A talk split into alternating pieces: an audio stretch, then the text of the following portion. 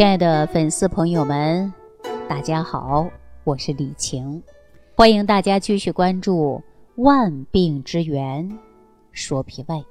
那咱医院的胃肠科的门诊量啊，一直都是饱和状态。大家有没有发现这一点？其中啊，其实有百分之二十的患者呢，都是因为吃了寒凉冰镇的食物或油炸的食物，或者经常呢饥一顿饱一顿的吃饭呢没有规律。而引起的是胃肠啊不适应啊，比如说肚子疼痛啊。那么油炸食物实际当中是不容易消化的，尤其咱胃肠功能比较脆弱的人，爱吃油炸的食物，那么吃多了就会堵在胃里边。吃油炸的食物呢，再配上一些冰镇的饮料啊，冰镇的一些酒水，那就会刺激到咱们这个。肠胃容易损伤的是胃黏膜，引发的是急性的啊肠胃炎，或者间接性引起的炎症的一些病变。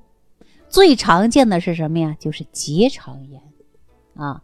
那今天呢，嗯，我呢就跟大家说一说这个结肠炎的问题，因为很多人呢都存在，但是呢并不知道。那咱们就来说一说，很多有五六十岁的人。啊，年轻的时候呢，吃的不好，喝的不好，身体一到老了，这个病啊都找上门来了。其实呢，还有啊，大多数人呢是一体多病的，有毛病了，生病了怎么办呢？很多人啊就在家里找个药啊，吃两片顶一顶，不疼了，嗯，就忘了这个事儿了。于是呢，平时该干嘛干嘛，洗衣服啊、做饭呐，他都不耽误事儿啊，觉得呢就挺挺就过去了。那很多人呐，面对。咱们肠胃病的啊，都呢存在一个侥幸的心理，认为啊说这个病啊没什么事儿啊，认为这个病没什么事儿，不就是坏个肚子吗？多休息一下，那就好了呗，又没有什么特别大的痛苦。其实啊，这个结肠炎呐，疼的时候是坐不住的，躺也不是，坐也不是，其实得了。这个结肠炎的人都知道，其实他还挺遭罪的。大部分结肠炎会引起了就是人消瘦，一旦出现呢，这个肠功能紊乱啊，而且呢，肠管积气、菌群失调的合并症，就容易造成小肠对营养的吸收不好，人就会变得消瘦啊。所以呢，很多结肠炎的患者呀，他过来找我调理，那么调的时候呢。我一见到他们呢，基本上呢都看到面色不好看，精神特别差，没有一点力气，瘦的不像样，而且药品呢、补品呢都没少吃，结果效果都不好。时间一长了，那人的精神就会出现了崩溃状态，说：“哎呀，我是不是得了不好的病啊？啊，怎么吃药啊？啊，保健品呐，为什么都不好呢？整天开始胡思乱想，总觉得自己得什么不好的病。”其实呢，在日常生活当中，这结肠炎还是比较好确认的。一般的症状就是腹泻、大便不成形，这个呢是比较好理解的，因为不管是谁啊坏肚子了，他都是啊腹泻或者是溏稀，对不对？哈哈，那不可能说谁吃坏了肚子之后啊，他还能排出香蕉片，对不对？那么这个腹痛啊、肠鸣啊、便秘呀、粘液呀，还有这个脓血便呢？都是结肠炎刚开始的时候，那我们在医生的帮助之下，服用一些磺胺类的或者抗生素类的药物是可以控制的。可是呢，如果说次数多了，反复性的发作啊，你再用这一类的药，根本就没什么效果了。那结肠炎呢，最多见、最常见，啊，它起病的比较慢，症状比较轻。那么轻度呢，就是腹泻，每天呢至少啊，它得有个三次、四次的交替，不是便秘。就是腹泻，便当中呢，有的可能还会有少量的粘液，或者是有血便，啊，这个呢是一个轻度的。那像我们一些吃药物就可以顶得住。那如果说腹泻每天呢多于四次以上了，啊，四次、五次、六次的，那就是中度了。那腹泻每天次数可能都有六七次了，那么人发热、贫血，啊，血便或者是粘液。啊，有脓，那这个时候就会非常非常严重了。如果我们在疾病第一阶段了解了疾病，身体给我们发出信号了。那这个时候啊，你还不严格的去控制，我告诉大家啊，那可能啊疾病就会恶化发展了。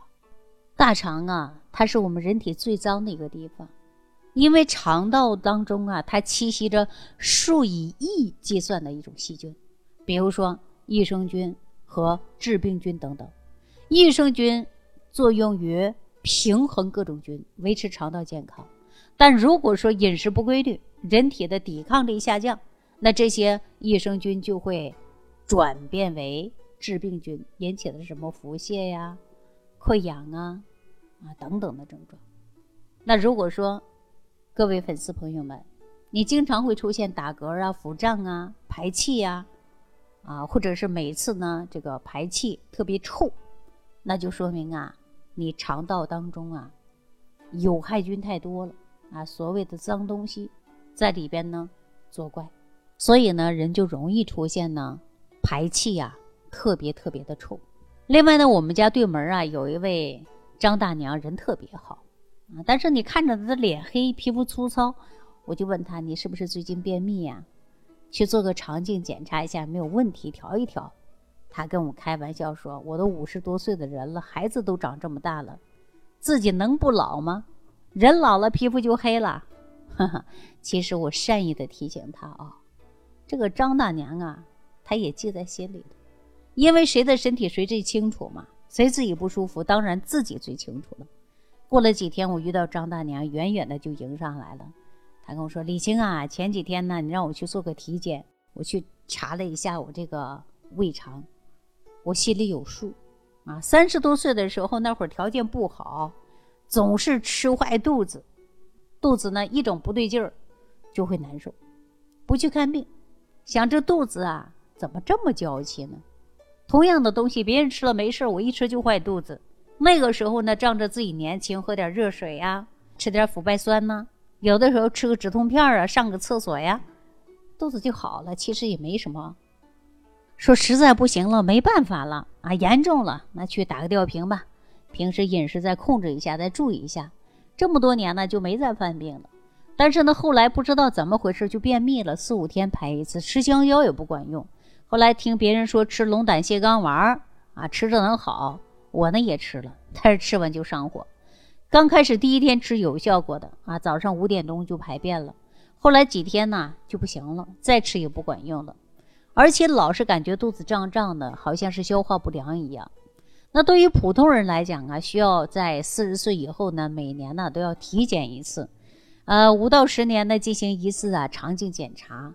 如果说出现有结肠炎的患者，每次在肠镜检查的时候呢，这个真的是必不可少的。那体检的必备项目。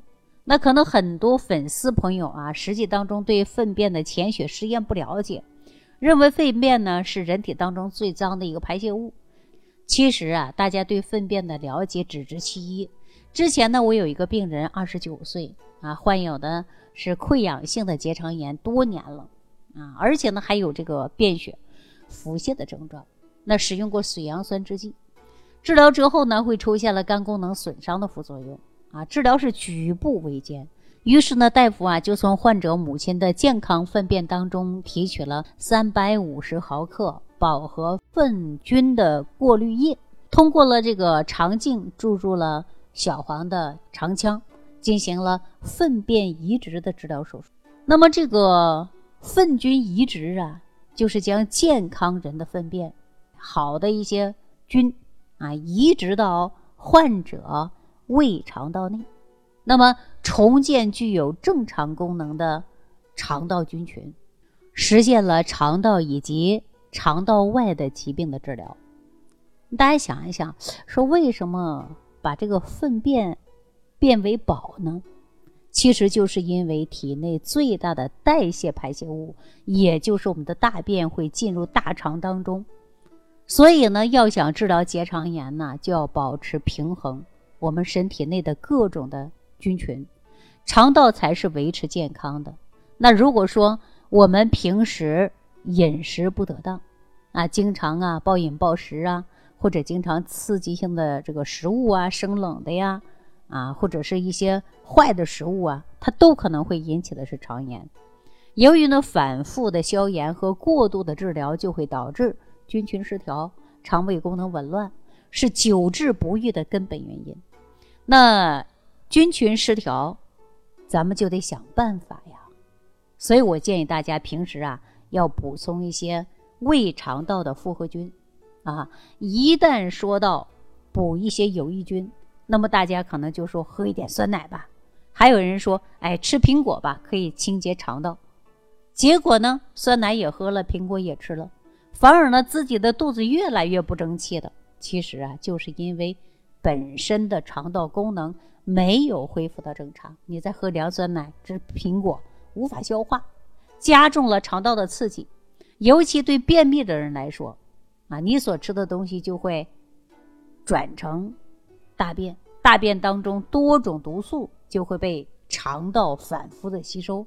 通过血液循环达到各个器官，导致呢面色灰暗、皮肤粗糙、毛孔扩张、痔疮、痤疮，还有的人呢说结肠炎啊，都是因为这个肠胃的菌群失调造成的。酸奶当中呢含有大量的乳酸菌，不正是可以调节吗？我告诉大家，酸奶当中的益生菌是非常单一的。而且呢，随着酸奶的保质期的临近，里边的活菌数量啊，它已经很少了。那如果结肠炎的患者再喝一点酸奶，啊，能够得到改善的几率其实很小。要补充大量的益生菌、复合菌，才呢能够让我们的肠道啊慢慢恢复到健康状态。那补充的过程中，我建议大家最好在八百亿以上的超级复合菌，只有超级的益生菌啊菌株。才能够更全面，而且能够满足肠道所需求。等靠我们超级益生菌改善肠道平衡之后，那么我们再吃一些蔬菜呀、水果呀，那身体呢才能够吸收的更快，吸收的更好，我们的体质呢才会越来越好。那今天呢，针对于菌群失调引起的结肠炎，我再给大家呀分享一个比较简单和有效的食疗方，配合着使用，效果会更理想。咱们需要准备的食材就是大枣、山药、莲子，啊，大枣、山药、莲子，还有呢，白扁豆，以及适当的白砂糖。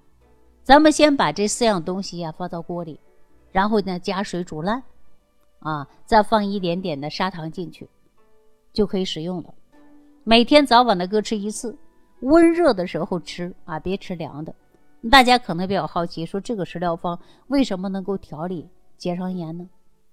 那是因为呀，一般长期结肠炎的患者，经常是出现呢腹泻、拉稀或者便血的朋友，他们的气血呀已经出现了是亏虚了。大枣呢可以补我们的气血，而山药呢主要啊它是治疗脾胃气虚的，有利于脾胃消化吸收和恢复功能。很多结肠炎的患者呢。说每天晚上难以入睡，经常失眠多梦。那莲子呢，可以起到一安神助眠的作用，而白扁豆呢，它又是补虚止泻的。总的来说，这几样东西啊，都可以调节咱们肠胃的阴阳平衡，在一定程度上呢，还能够缓解结肠炎给我们带来的疼痛。平时呢，还要注意的就是三高两少啊，就是高热量、高蛋白、高维生素、少油。啊，少渣。那么当然呢，我们要从源头上解决菌群失调造成的结肠炎。咱们呢还需要补充八百亿以上的超级复合的复合菌，这样最安全、最可靠、最快捷。那么大家对于结肠炎的问题啊，还千万不能忽略。好了，那今天呢，咱就跟大家讲到这儿了。那下期节目当中，我们继续关注万病之源，说脾胃。想要联系李老师的朋友，请点击屏幕下方的小黄条，即可联系李老师食疗营养团队，获得李老师的帮助。感谢您的收听。